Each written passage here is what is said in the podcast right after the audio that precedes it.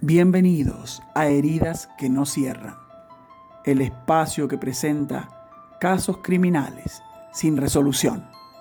Vamos a rememorar dos de mucha resonancia que aún despiertan incógnitas a investigadores y amantes de la historia criminal. La desaparición de Joan Rich y los asesinatos de Jennifer Hammond y Christina White en el condado de Saratoga Springs, Nueva York.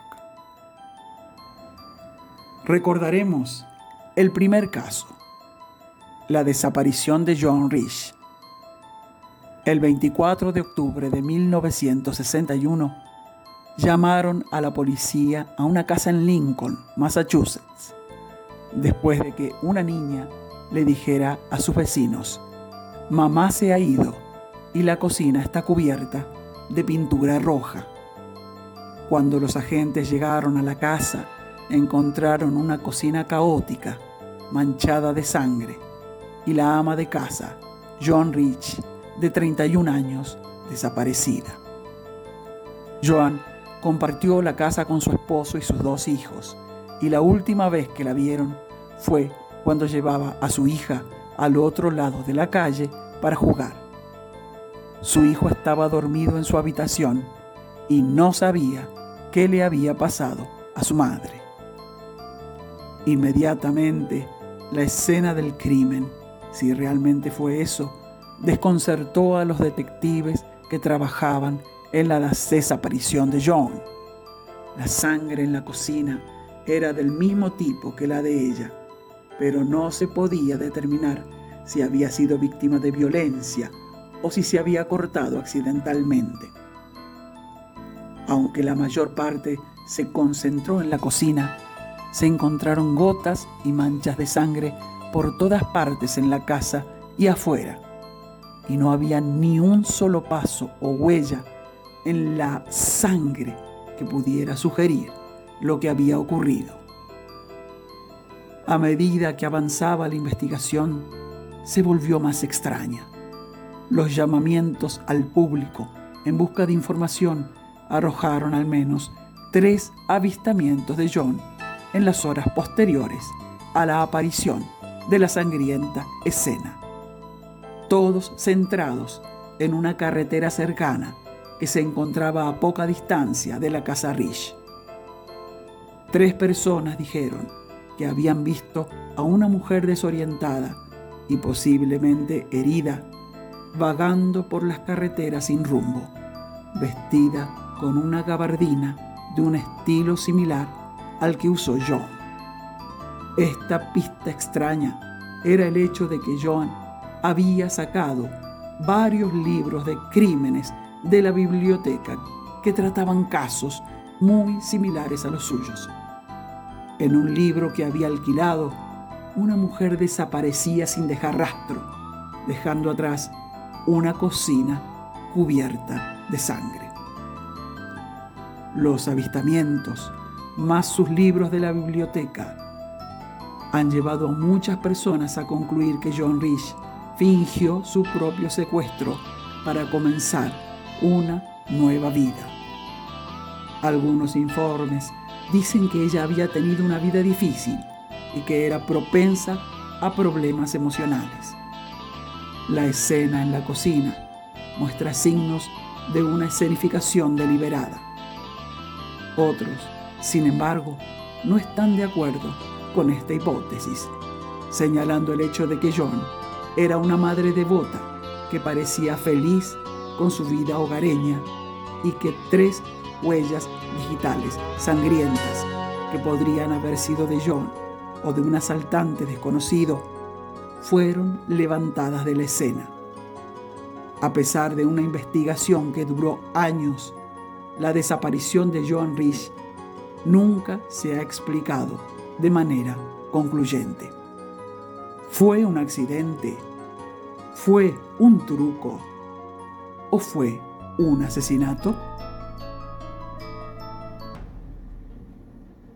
El segundo caso que traemos para compartir con ustedes es el de Jennifer Hammond y Christina White, dos mujeres jóvenes que fueron asesinadas en el condado de Saratoga Springs, Nueva York.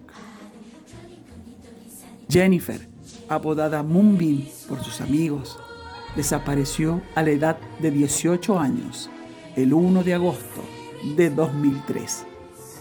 Antes de su desaparición, Jennifer tenía un trabajo vendiendo revistas y vivía con sus compañeros en un hotel en Albany, Nueva York. El día que desapareció, los compañeros de trabajo de Jennifer la dejaron en el parque de casas móviles Creek and Pines en Milton para que pudiera vender suscripciones de revistas de puerta en puerta. Cuando los compañeros de trabajo de Jennifer regresaron más tarde al parque de casas móviles para recogerla, no la encontraron por ningún lado. Ella nunca regresó al hotel en Albany y nunca más se la volvió a ver ni se supo de ella. Casi dos años después, otra joven desapareció del área de Milton. El 30 de junio de 2005, Christina White, de 19 años, aparentemente desapareció sin dejar rastros. Fue vista por última vez por su madre en la casa que compartían en el parque de casas móviles Stockade. La comunidad móvil de Stockade se encuentra a menos de dos millas de Creek and Pines, donde Jennifer fue vista por última vez en 2003. Nueve meses después, el 10 de marzo de 2006, se encontraron los restos de Cristina en el bosque Daytown de Greenfield. Los forenses revelaron que Cristina había sido apuñalada varias veces.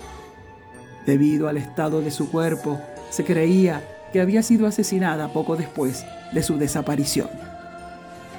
La muerte de Cristina fue clasificada oficialmente como homicidio y los detectives continuaron investigándolo como tal. Sin embargo, tenían muy pocas pistas para seguir. Mientras tanto, Jennifer Hammond seguía desaparecida. El 26 de octubre de 2009, un cazador encontró un cráneo humano en Lake Desolation Forest en Greenfield. El lugar donde se encontró el cráneo está a poco más de tres millas del lugar donde se encontraron los restos de Cristina. Las pruebas forenses y los registros dentales confirmaron que el cráneo pertenecía a Jennifer Hammond, quien había desaparecido seis años antes, en 2003. Su muerte fue clasificada como un homicidio. Los investigadores consideraron bastante sospechoso que dos mujeres jóvenes de aproximadamente la misma edad hubieran desaparecido en la misma área y las hubieran encontrado asesinadas en las proximidades. A partir de ese momento, los detectives anunciaron que creían que Jennifer y Cristina habían sido asesinadas por las mismas personas. Desafortunadamente, ambos asesinatos permanecen sin resolverse hasta hoy. Los investigadores esperan encontrar un descanso en el caso. Esto ha sido todo por hoy. Los esperamos la semana que viene en Heridas que no cierran, la columna que aborda los casos criminales sin resolución. Cuídense, quédense en casa. Hasta la próxima.